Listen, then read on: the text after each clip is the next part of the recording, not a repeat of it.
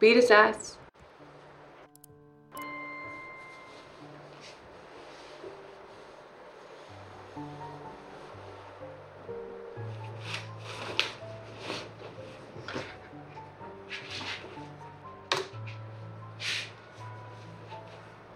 Mm-hmm. Hey, Davy. It's my new look. Just in time for Valentine's Day. It's the busiest week of the year. New girls get all the traffic, so it's a new me, a new name, a new look. I'm athletic and sporty. This one plays a little too young for my taste. See, I add blonde to my tags, and a hundred guys show up asking me to call him daddy. Oh, oh I am no longer French. If it helps, my, my mother was French. Most of it is her story.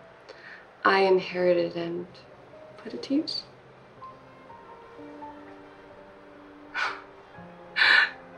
There is no loyalty in this business. You all like fresh meat. And you don't tip enough to be a regular.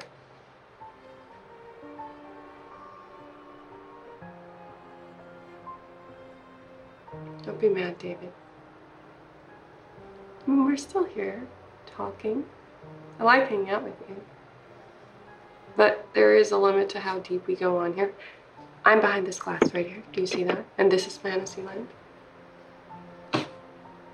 Anyway, you are a good guy. I actually like you. Can we start over? How was your day, honey? Don't be angry. Sound mad.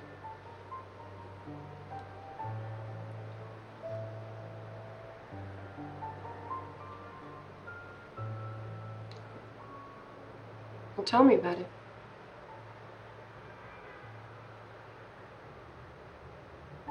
You gonna arrest him?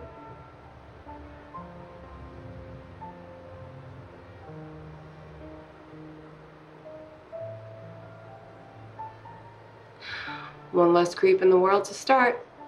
You told me this so I could talk you down.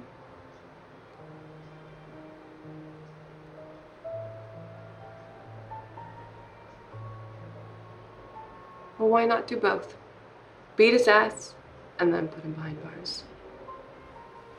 Or option C, we play around for a bit and relax.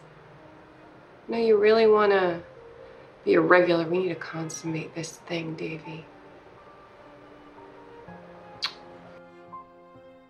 Listen to the Game est un podcast produit par Podcut. Vous pouvez retrouver l'ensemble des podcasts du label sur podcut.studio. Et si vous avez l'âme et le porte-monnaie d'un mécène, un Patreon est aussi là pour les soutenir. Vous pouvez aussi retrouver le podcast sur Twitter, at LTTG Podcast, ou sur Facebook. Je rappelle qu'une présentation globale du concept est disponible en épisode 0. Merci de votre écoute et à très vite.